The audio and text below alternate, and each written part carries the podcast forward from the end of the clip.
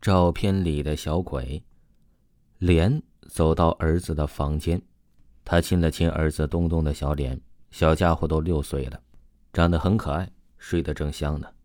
母亲走过来埋怨道：“你怎么才回来呀？东东都生气了，都不要你这个妈妈了。”莲无奈的解释。下班的时候，医院突然来了几个病人，人手不够用，帮了一下忙。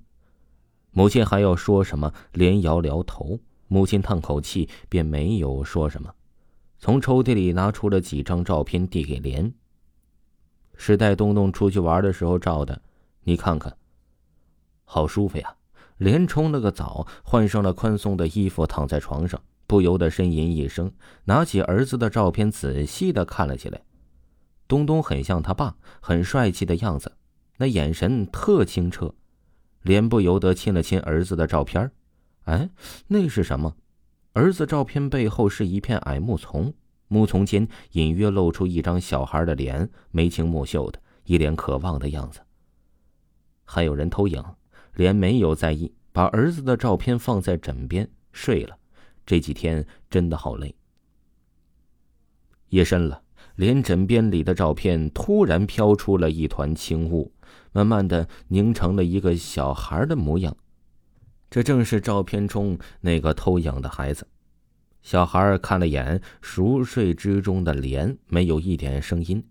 小孩轻轻的飘了出去，来到了东东的房间，一指门，门开了，站在了东东的床前，静静的看着东东。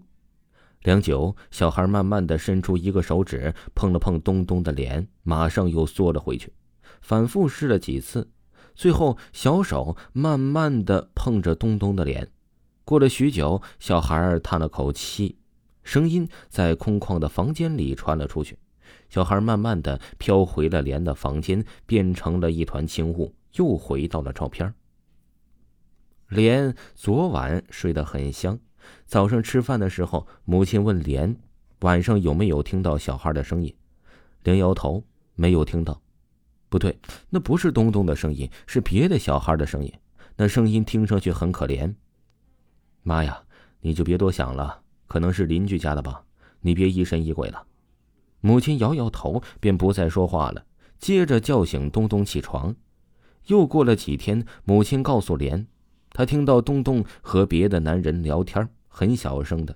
自己走过去想听听的时候，却发现没有了。推开房门，却发现东东睡得很熟，自己也就睡了。连没有在意，母亲年纪大了，自从丈夫患病之后，自己就带着东东，也很累，有时候神经可能过于紧张，而且连是医生，根本就不相信鬼神的那套说法，只是劝母亲好好休息，别太累了。夜里，莲突然醒了，感觉到口渴。正当莲想起来的时候啊，突然听到了儿子的笑声，瞬间小了下去。接着，两个小孩窃窃私语的声音传了过来。莲房门总是开的，为的是怕儿子有病什么的，自己也能早点听见。莲害怕了，回想起自己母亲的话，越想越害怕。母亲战胜了恐惧，连不顾一切的冲了过去，打开了灯。看到东东刚刚躺下，来不及盖被子，慌慌张张的样子，连一把抱起孩子，跑到房间门口：“是谁呀？出来！”连大声叫道。没有人回答，接着叫了几声，母亲过来了。怎么了？连说道：“有人在东东的房间。”连仔细的看着儿子的房间，没有人，又问儿子：“东东啊，你刚才和和谁说话呢？快告诉妈妈。”东东没有说话。连生气了，你这孩子怎么不懂事呢？快告诉妈妈！东东犹豫了一下，还是没有告诉妈妈。连打了儿子一巴掌，东东委屈的哭了。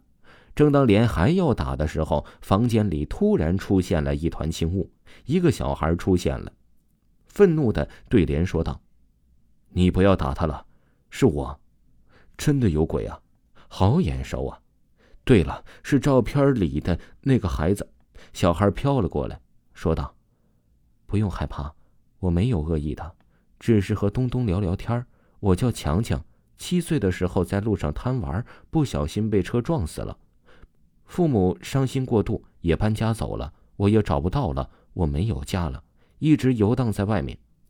那天看到东东在拍照，我很好奇，想看看，没有想到困到相片里了，不能走了。我真的没有恶意，就是想找个人聊天。我真的缺少朋友。莲的母亲叹了一口气：“好可怜的孩子呀！”莲听着也感到心酸，但还是说道：“人和鬼是做不了朋友的，你知道吗？这样吧，你知道你父母的名字和电话吗？